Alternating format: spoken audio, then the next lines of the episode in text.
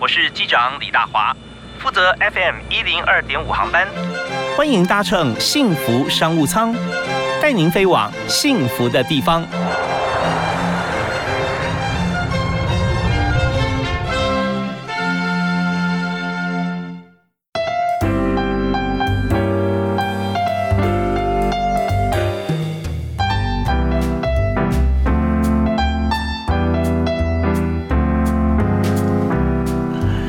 大家继续锁定 FM 一二点五，收听幸福电台，每天下午五点钟的幸福商务舱，我是主持人李大华。我们在今天节目里面，我们谈的这个幸福的的企业，哈，就是我们希望每一位来到我们节目现场的朋友啊，都是在幸福企业里面工作。那么各行各业里面有一个行业是专门给大家一个非常舒适的工作或者居住的空间，那就是设计师设计公司室内装修设计。那么我们今天特别邀请哲空间的创办人，也是副。负责人负责的设计师吴怡哲在我们现场跟大家分享他的作品还有设计的理念。怡哲好，你好，大家好，大华哥好，非常欢迎你。那这空间很显然就是你的名字啊，就是你创办的，现在已经有十年的时间了，对，到今年是第十年。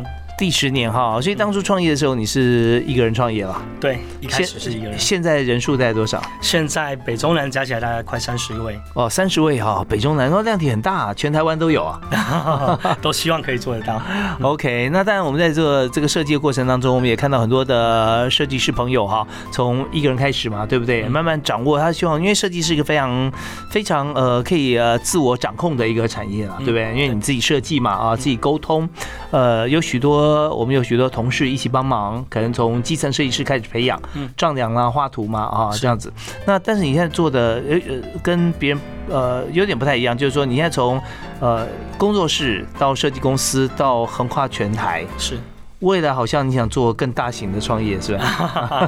应该就是照这样的模式。但是我觉得和工作室最大的不同，和一个人的设计师最大的不同是在于说呃分工。之前如果只有一位设计师的时候，就是只有我一位的时候，那可能就是所谓的校长兼壮中。我们从挑选材料啊、洽谈到工地啊什么的，通通要我们一个人。那呃，现在公司随着时间，然后慢慢伙伴的加入。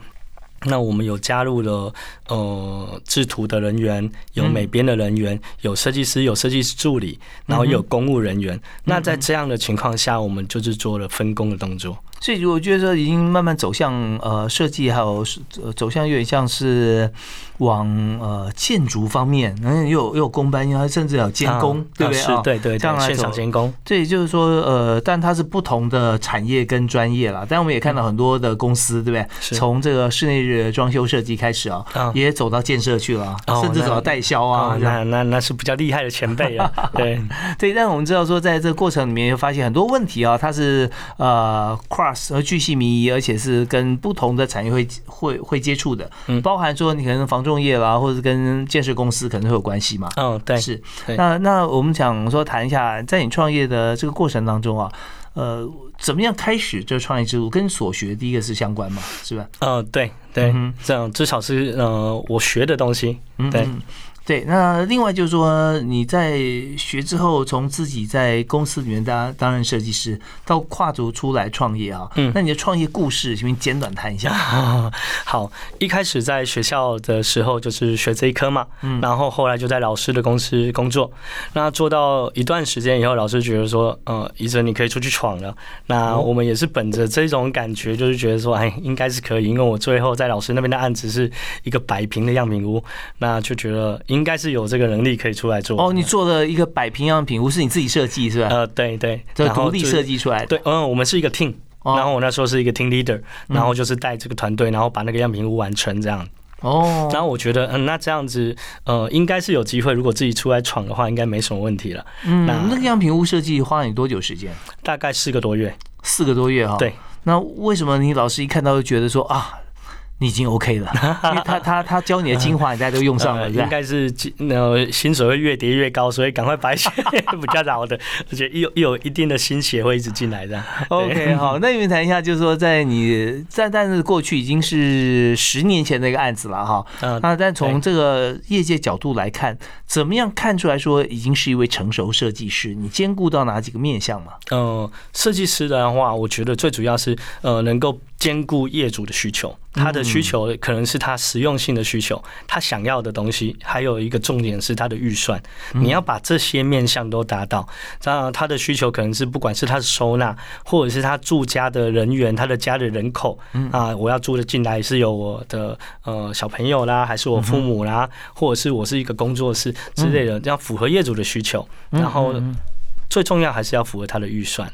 然后达到他想要的，这样是。那现在这个预算真的呃不好抓，不好抓。对，有的是从这个房屋价格，有的是从平数，对啊，这这方面来来抓。所以到底有没有一个客观的方法哈？呃，双北来说，我们通常会跟业主说，呃，你可以用你的房价。一层到两层之间，一层可能就是装修费用，然后你可以再加上你的呃家具、家电、冷气、空调这些备品的东西，以及洗衣机、冰箱、电视这些东西，但是。呃，基本上你这控制在两成内，房价的两成内，通常都是介于一层到两层的装修预算之内，去抓它的装修预算。可你知道最近房价也涨得蛮多了，对不对哈？对对，所以有的时候区域不一样哈，那可能要要回归到用平数来算。对，因为有的时候像比方说呃，以蛋黄区台北市，对不对啊？是。那一平现在都在在在一百以上，对，破百尤其新新屋啊，新城屋更高了嘛。对。那如果说你定这个价格，它嗯，动辄好像这上千万以上的都有哈，所以说三十平以上的，那那你就差不多装潢如果符合这个两层来看的话，大概就要六七百万了啊，是。对，那所以它相对来讲，当然啊，都会区你要说它豪华一点，对，建材贵一点。但如果说再回到这个呃比较属于蛋白区或者其他区域，有时候觉得说好像落差太大。所以从平数的话怎么抓？用平数抓的话，我们是抓呃先抓新城屋好了，新城屋你可以抓三到五万。就是做一个基本的装修，基本的装修，我觉得一平在三到五。我们现在讲的平是讲实际的平数，就是所谓的脚踩空间哦，室内了哦。对对。现在你知道就呃，我们的这个呃公共空间来讲，公共设施动辄三十趴，呃呃三十五。对，三十五啊，所以一百平也只有六十五平。嗯，对，五十平。对我，我举个我们常在做的例子，我都会请业主，就是说，你把你的全状平数啊除以二，再加一些些，就是你真实的脚踩空间。他会觉得说，这样这样子几乎是五十趴，但是因为我会说。你管道间你踩不到，嗯，你的墙壁你踩不到，那外面的外墙也算你的，因为外墙在的那个地是那是属于你的墙，你的地呀，是是，对，所以那些东西扣东扣西的话，其实就是呃除以二再加一些，对。对，就是你实际平数。好，那这一平新城屋抓三到五万。三到五三到五万是可以做基本装修。所谓基本装修，就是呃，我会有天花板呐，那墙面油漆啊、电灯啊、光线啊这些的。地板，呃，地板就是看，呃，如果是新成屋的话，因为。建商通常会铺地板，嗯，不管是木地板或者是瓷砖、石英砖、抛光石英砖之类的。是，如果你不要它的地板的话，你可以自己选，但他把钱扣下来，是吧？这只有在预售屋、预售屋、预售屋的时候，然后又是来得及客变的情况下才有办法。哦，对，所以这边的话，大家抓三到五万哈，看听起来好像，哎，好像嗯很好啊。可事实上，它是一个是新城屋，因为你不用打掉、翻修、换管线啊，这是现成的。对。第二个是说，呃，没有地板。啊，地板要你自己来看，因为地板它的价格实在太太太多元了啊。对，好，那这边大家有个概念。那如果说是中古屋的话，那它要怎么抓呢？中古屋的牵扯范围，因为它牵扯到那个基基础工程的部分。嗯，那基础工程的部分，你可能要换管线啊，你的电，然后有你的水路这些的。那甚至你有壁癌，你有漏水这些，你要先去把它呃回复到一个正常的房子的情况下，然后再把它当成新成屋的三到五万再来算一次。这样子，所以你多了前面的基础工程。前面的基础工程那有没有算说大概可能是多少？要那那就要看物况了，以及看你的市区范围有没有扩大。所谓市区范围有没有扩大，就是呃你厕所有没有把它稍微加大一点啊，还是什么之类的，或者是你的厨房，你本来是封闭式的厨房一字型的，你要把它改成 L 型的，把它改成开放式厨房，那。整个管线啊，还有你的厨具设备都不一样，电器柜啊，什么都不一样。哦，所以这样讲起来，每个人要求标准也不同了哈，食材跟这个人造石也不一样了哈。所以现在瓷砖甚至比石材还要贵啊。嗯，要看什么样的瓷砖，对，所以这样算起来在六到二十万都有可能。二十万以上也是很有，也是很有可能。对，OK，好，那我们就知道一个数字以后，我们休息一下，稍后回来呢，我们要请今天特别来宾哈，吴一哲哲空间的摄影设计师啊，设计设计公司的创办人来谈一下，就是以目前看起来哈，我们在装修过程中有没有一些像业主跟设计师的互有坚持，那或者说呃坚持呃业主坚持之后，后来呢，往往有时候会后悔没有听设计师，会有哪些啊？好，那还有就是说装潢的风水大概。最主要啊是哪几个面向啊？当然还有很多的重点啦，包含就是说装修过程中我们觉得应该注意到的，或者是个人喜好的风格，目前主流的做法有哪些？好，那我们第一首歌哈，一泽帮大家推荐一下，好吧？如果是这样，因为刚好是讲到我的公司啊，嗯，我因为我的公司我会会用固定的盈余来做一些像职工和关怀弱势的事情。是上大学之前，我压根都不觉得这这我会去做这件事情。嗯，那我是在。九二一那一年，就是一九九九年那一年，九二一发生，因为那是我刚好大学的事情。那我有同学在那一年就离开了，那就是开学的第一天，然后离开。也有同学回到家，他家在东市，发现就是嗯，他的家人都已经埋在埋在对对，没错。然后甚至在路边这样。那我也是从那一年就开始想说，我可以做些什么事情，因为老天竟然让我们留下来。嗯，那我可以做些什么事情？才开始参与一些自工服务。那时候穷学生没有什么钱，那时候就是自己去刷刷油漆。所以我知道刷油漆虎口会很酸痛的。对，因为我那时候去做一些这些事情。那时候有一首歌，那也是一直。我觉得是蛮有感觉的。其实那是五月天的《疯狂世界》。五月天的《疯狂世界》，它是还蛮感觉蛮热闹活泼。但是你仔细看里面的歌词，其实它是要跳脱一些悲伤和痛苦，呃，一些伤痛、负面情绪。但其实是有的。好，我们听这首五月天的《疯狂世界》。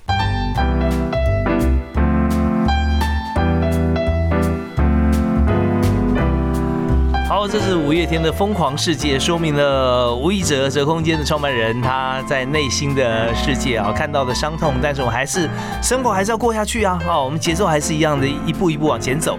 呃，透过了我们对过去的一些醒思啊，对未来的一些协助，也走出了哲空间啊这家公司。好，那我们现在要请一哲来谈谈看哈，就我们刚刚提到室内设计哈，呃，室内装修啊跟室内装潢啊不太一样，对对对，那特别是你考的。很多证照啊啊是是，最后跟大家谈一下，为什么室内设计师是不是都要考证照呢？呃，如果从事这一门行业的话，呃，从事室内。装修这一门行业的话，它是一个特许行业，它是需要有证照的，它需要有两张证照，一张是室内设计，一张是工程管理，这两张证照都是必备的。嗯，OK，所以那有了这证照之后啊，像我们在装潢在设计的时候，呃，它会发挥什么样的作用，或者有没有一个固定的流程？呃，设计的部分就是要送审的时候使用的，那工程管理那一张就是施工的时候使用的，它才能办竣工。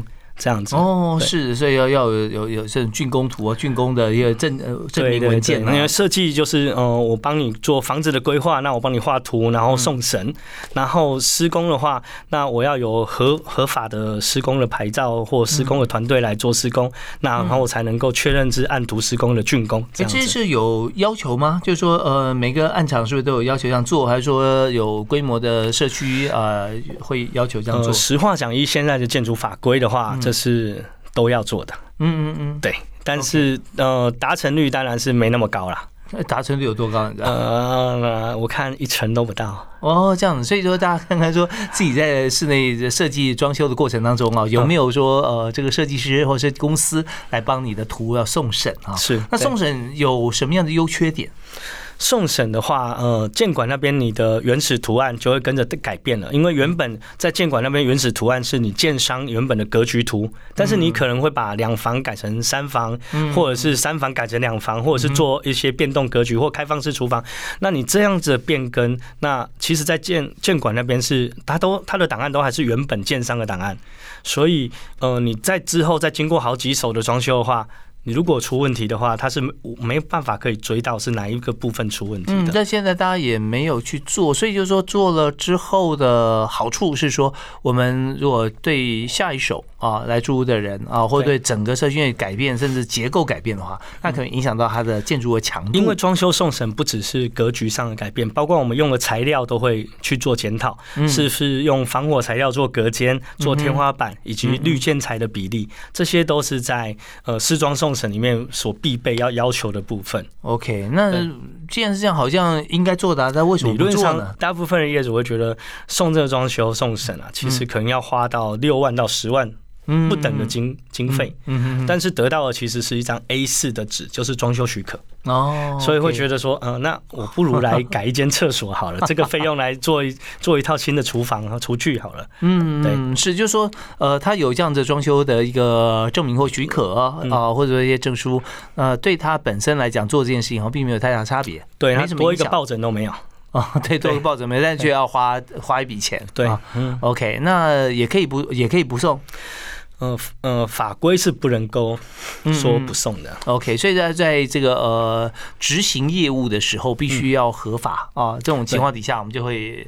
呃，鼓励或要求业主要做这件事情装潢可以不送，人家说装潢装潢装潢其实就是窗帘、壁纸、地毯。所以如果人说我是装潢业啊，那就是他其实就是做窗帘、窗帘、壁纸、地毯。但是装修就是又呃钉天花板啊、隔间啊、油漆啊、做木工啊这些，这些都算装修。OK，所以说现在这件事情并没有呃官方或者说呃其他的一些呃团体要求你要做，也没有嘛啊。呃，但语法它必须要做啊。是 OK，好。好，就是对社区其实要求啊，你也会希望别人家送，或者是呃，你会希望前一手屋主有送，因为至少他会合法装修，然后他用防火建材啊、防火材料，不然呃，你会看到一些社会案件以及火灾啦、房子什么的，不管是电线，不管是它隔间的材料，那其实都是不合法的。也不合标准的，我们就知道说影响到别人之前会先影响到自己。是，但是这也是这个这个没办法好好推行的原因。是，好，那我们就直接再讲下一个话题哈。但我们这边先鼓励大家要送审了，要合法。好，第二个话题是什么呢？就是说，呃，在一般来讲哈，在装修我们谈两点，一点是风水的问题，一点是业主啊，他会不会有些他本来很坚持，他没有听跟设计师商量，就商量之后还是坚持自己的，但是后来后悔了。嗯，有没有像这种案例？呃，有。那我先讲风水好。好，先讲风水。如果以住家来说，我们会遇到的风水问题，不外乎就是开门见灶，住家就是开门见灶，以及穿堂煞，其实就是这两样东西是呃住家最常遇到的风水问题。穿堂煞就是开门之后就看到阳台窗户啊，对吧？呃，穿堂煞要符合四个条件，就是大门、嗯，客厅、嗯，厨房、后门。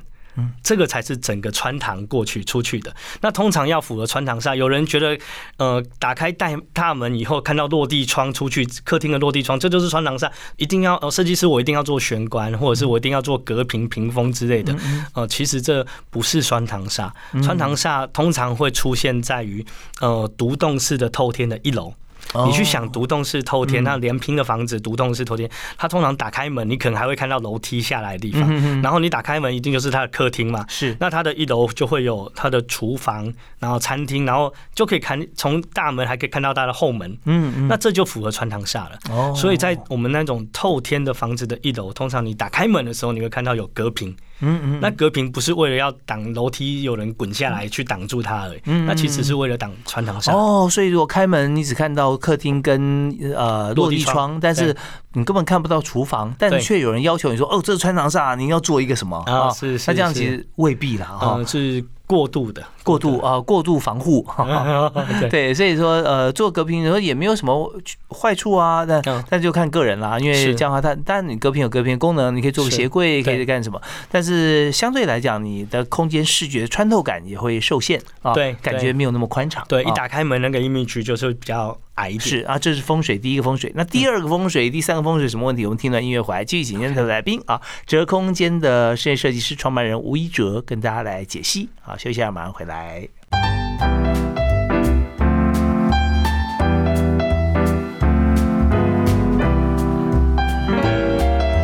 今天我们在幸福商务舱里面啊，我们要谈风水，好好玩啊。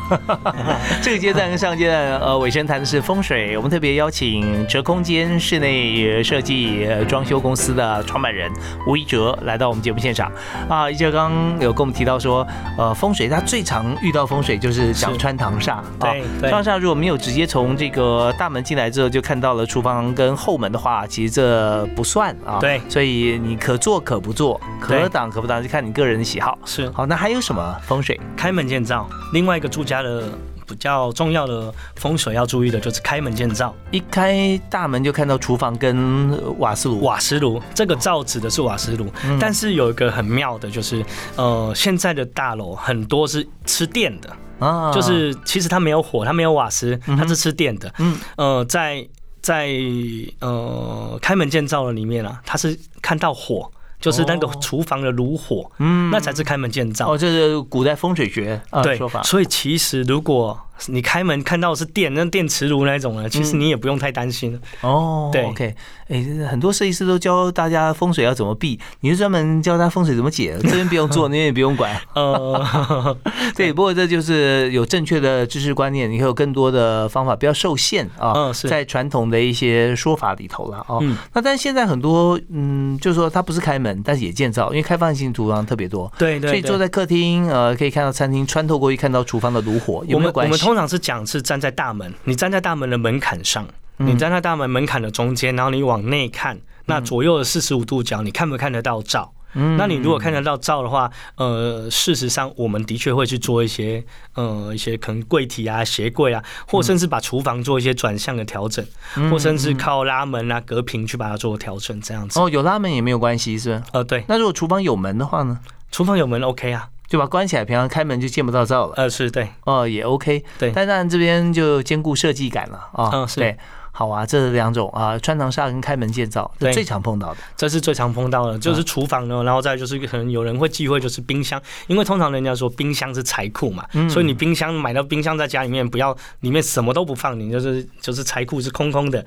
但是相对也不要呃，就是财不露白。嗯。所以我们通常也不会在一开门就让人家看到冰箱就。在那边大拉拉在那边。哦，所以开门有时候冰箱呃，看自己的家庭格局，放在客餐厅中间呃，确实也有可能了，对不对？啊？那这时候开门见到客厅，直过去的餐厅也是常常会有这样设计，对，所以呃，看到餐厅没有关系，不要看到灶，也不要看到冰箱，对对。OK，那如果没有地方放冰箱，也是要做歌啊。呃，对对，刚好可能可能是冰箱通常会靠边，因为冰箱的深度通常会比琉璃台再多深一点。琉璃台通常是六十公分，冰箱通常都是呃六十五到七十公分左右，它会比较深一点，所以刚刚好也会我们也会运用一些墙面把它做遮挡。嗯嗯 o k 好，那这也也是可以避掉的。嗯，那其他还会不会有一些？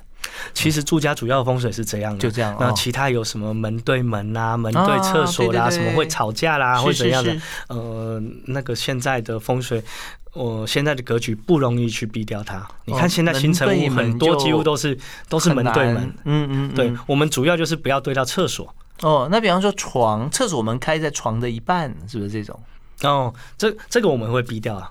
这个也要避吗？对，就是呃，打开门或者是刚好看到床的床角这样子，我们通常会把床稍微转向一下之类的。OK，那这些部分也都会跟业主做建议。那就是一些小细节，那是属于室内配置的部分了。哦，对，这方面就是要避，不是太难啊。对，不是太难。好，那我想说，有没有一些业主的喜好或者坚持啊？他想怎么做啊？但是后来呢，发现做好之后，他甚至使用了一段时间哦，可能一两个礼拜就说：“哎，呃，吴大哥，我我想改。” 有没有像这种事情发生？呃，住进去以后啊，会最常改的情况，或或觉得会有点后悔的啊。嗯，我觉得在我遇过，就是风水老师的建议。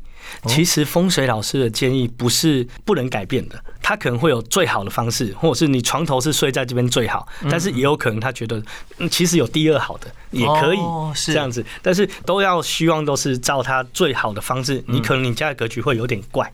嗯嗯，那是不是有什么折中方式？其实我们有时候也会跟风水老师做讨论。嗯嗯，在设计图面的时候啊，然后跟他做讨论。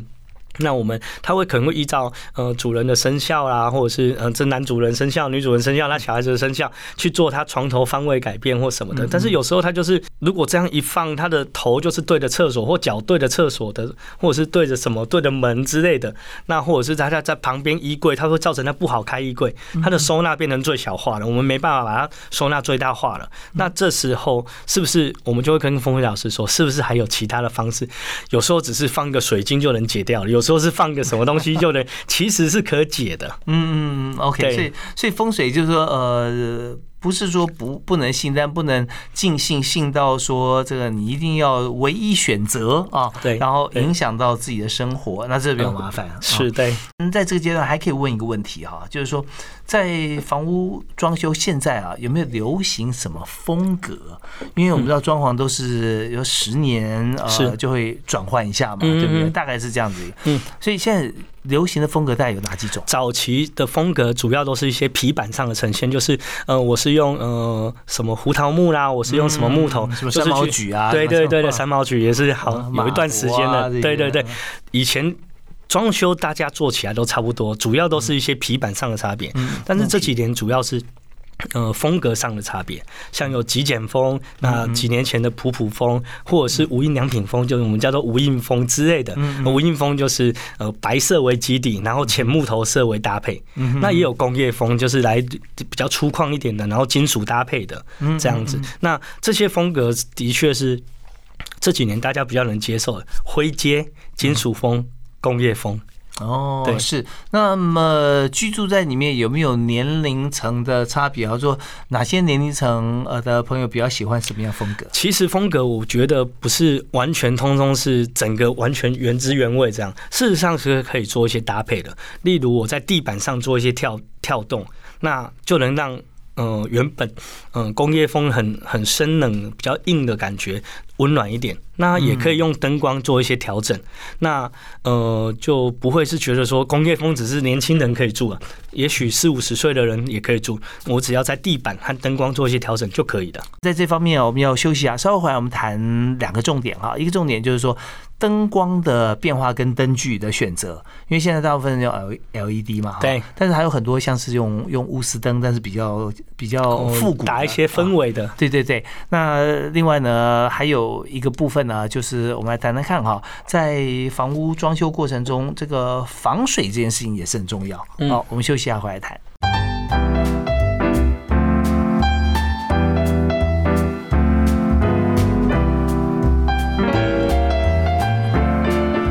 根据资料调查啊，最近因为疫情关系，还有因为台商回流的关系，对于台湾的房地产啊，购屋置产现在非常多。那随之而来就是呃装潢装修，有很多国外学子啊，在出国念书之后，哎，自己的房间已经被移作他用，那回来之后可能呃。想要再恢复这个居家，那又要做一些调整，所以室内装修、室内装潢现在变得非常的风行。那么今天呢，又特别邀请了折空间啊室内啊设计装修公司的创办人啊吴一哲来到现场跟大家来分享啊，在这么多有呃二十年经验里面啊，我们来谈谈看说到底怎么样能做好现在的室内装潢。我们刚刚提到说在地板啊、哦设计啊、哦还有色系跟风格。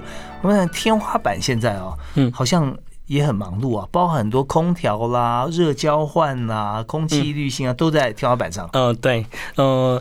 通常我们会先跟业主先确认他的那个楼层有没有消防洒水管，因为不是每个楼层都有消防洒水管，这样就会影响它的净高度，就是呃天花板做起来到底能够做到多高？因为消防洒水管在法规上以及我们施作上，我们是不会去动它的，嗯嗯，一定要保持它的正常运作。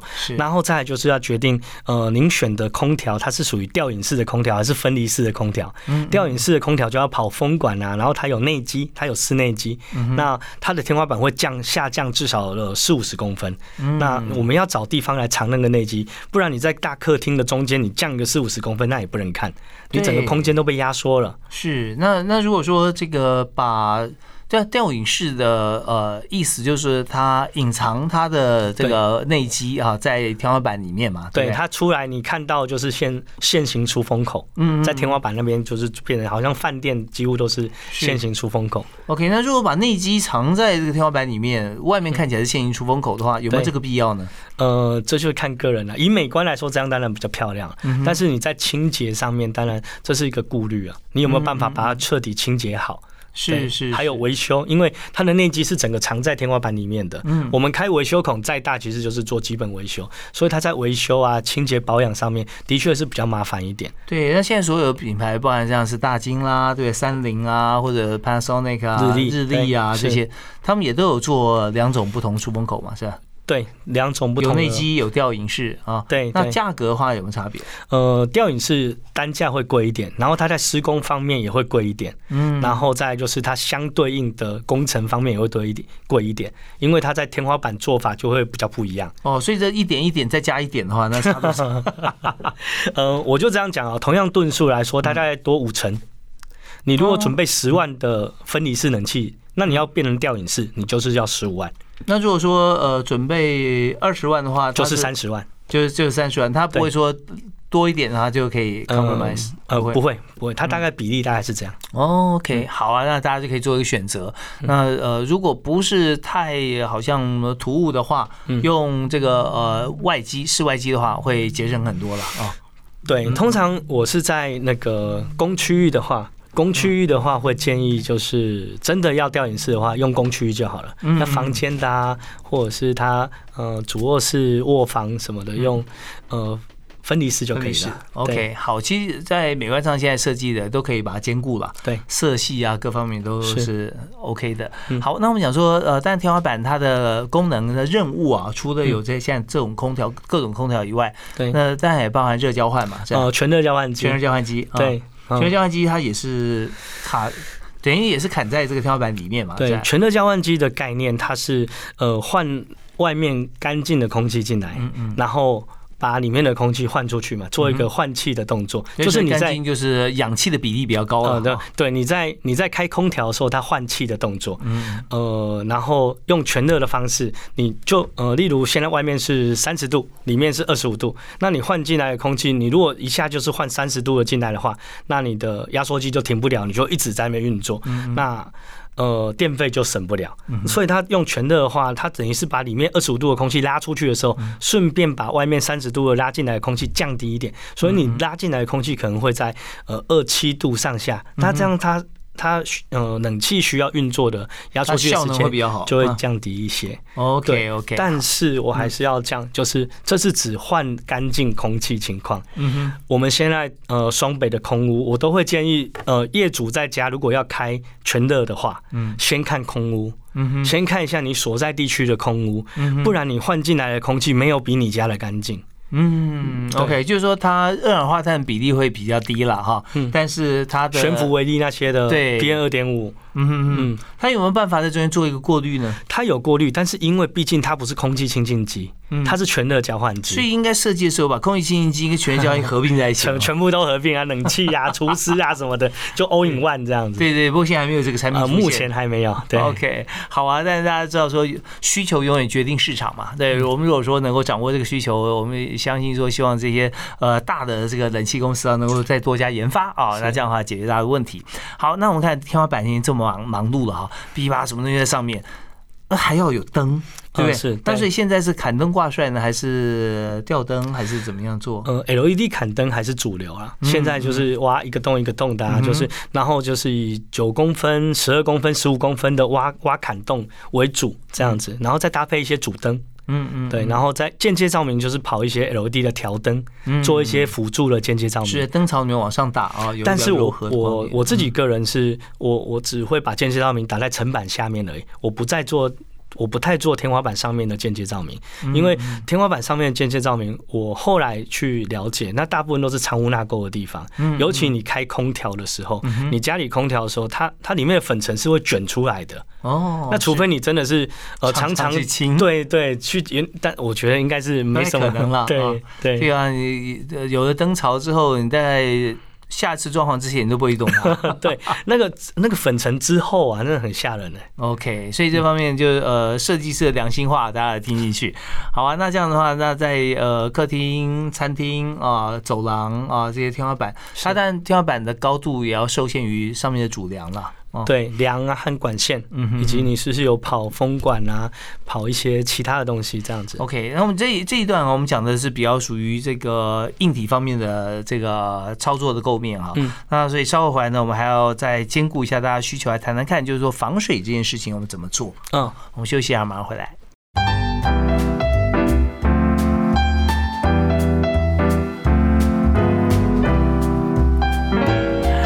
在居家方面哦，空间如果决定的话，我们就常常保持清洁干净啊，在家里面有一个自己啊建构布置一个非常温暖的各个角落啊，我们就可以过得很舒服。那今天呢，我们所谈的是，如果家里面面临到呃，希望说重新再做一个格局的调整，或者是我们买了房子，那我们准备要重新来做一个装潢哈，哦，新屋来装修的时候，那我们就要看看说怎么样符合自己的需求。我们今天特别请到折空间啊室内设计装修公司的创办人吴一哲来跟大家来探讨。